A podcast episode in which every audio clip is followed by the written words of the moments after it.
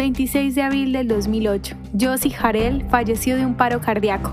Yossi Harel, quien lideró cuatro misiones de inmigración ilegal a Palestina de 1946 a 1947, a la edad de 14 años dejó a su familia para unirse a la Gana, ejército judío de autodefensa, y trabajó bajo el comando de Shaur Abigur, supervisor de una operación secreta de la Gana, que llevó a la inmigración ilegal de judíos a Esret y Israel. Además de traer judíos a Palestina, las misiones también coordinaron el contrabando de armas para el uso de la Gana en la década de 1940. Abigur puso a Harel en un curso de navegación costera, involucrándose en el contrabando de armas para el Palyam el ejército marítimo de la Ghana. Después del establecimiento del Estado de Israel, Harel trabajó para la comunidad de inteligencia, de la cual él fue uno de los fundadores, y luego lideró la Unidad 131, una red secreta de espías israelíes que operaban en países árabes a partir de la década de 1950. Su vida y su trabajo son ejemplos de los jóvenes judíos voluntarios que utilizaron sus habilidades para asistir a la creación del Estado judío.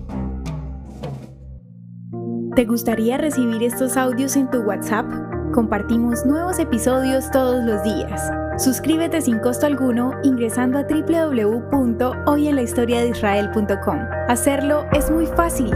También puedes encontrarnos como arroba hoy en la historia de Israel en Instagram, Facebook, Spotify y otras plataformas digitales. Comparte este audio para que otros conozcan más acerca de Israel. Este proyecto es realizado por Philos Project. El contenido original de hoy en la historia de Israel fue provisto por el Centro para la Educación sobre Israel.